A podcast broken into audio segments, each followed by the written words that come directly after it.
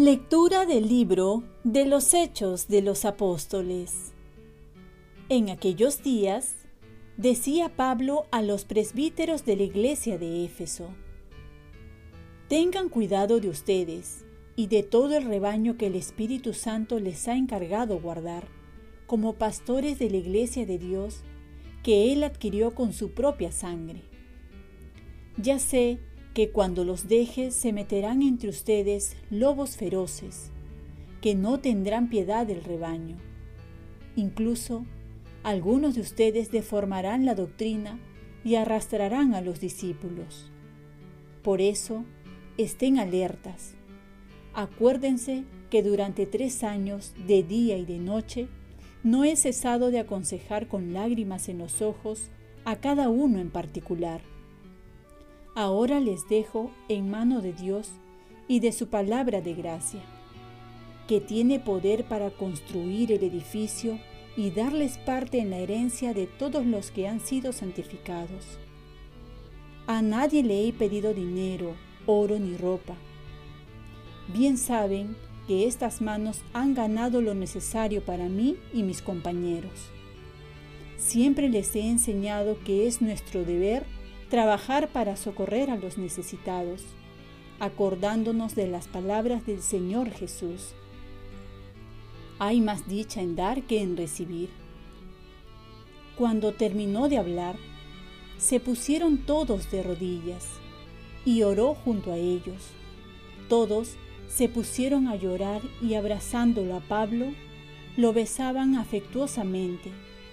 Apenado sobre todo, porque les había dicho que ya no volverían a verlo, y lo acompañaron hasta el barco. Palabra de Dios. Salmo responsorial.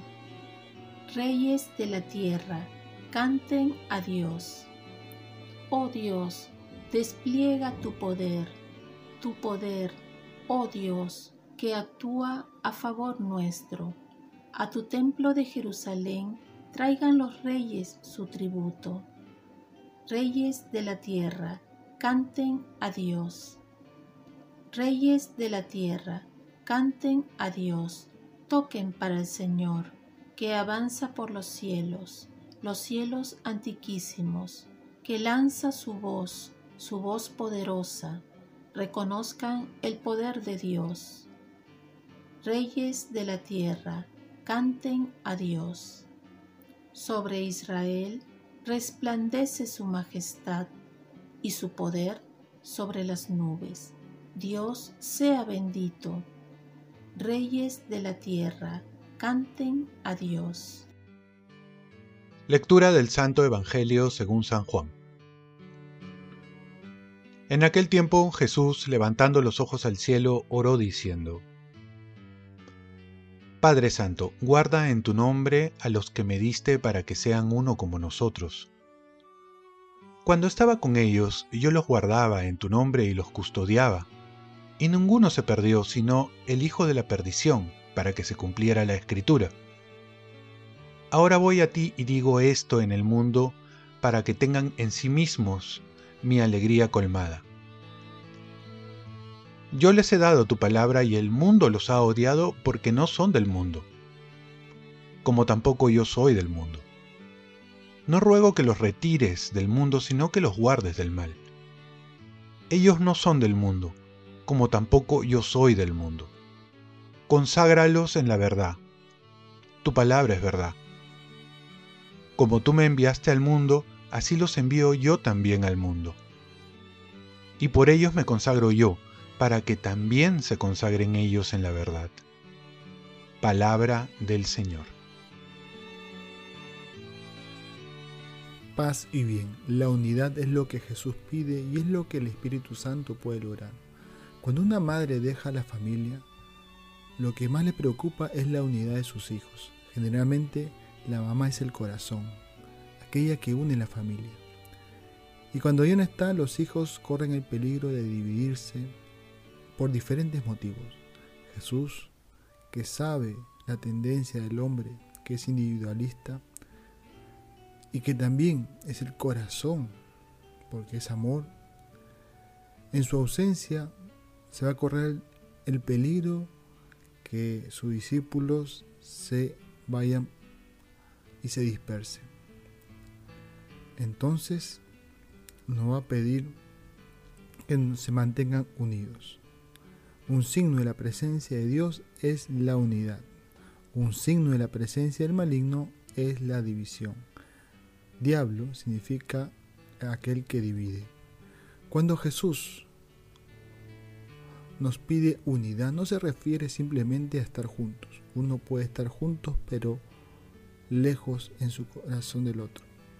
Jesús da la referencia de la unión que tiene con su Padre, una unión sellada por el amor, tan fuerte que nada los puede separar. Y esto es la comunión de vida, en todos sus sentidos. Hay una frase que dice pasar de la vida en común a la comunión de vida.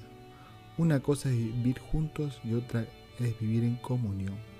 Para ello no se requiere que seamos todos iguales, sino que buscar la unidad en la diversidad. Se requiere acogida, se requiere un corazón disponible a abrirse al otro, saber acoger al otro con sus diferencias, con sus defectos y virtudes. Y esto requiere un corazón dispuesto a amar. Dios nos pide la unidad, no solo con los cercanos, sino también con los lejanos, y también hasta con los opuestos a nosotros. Porque pueda que nos divida muchas razones, como es la política, la generación, las edades, los complejos, heridas y tantas cosas más.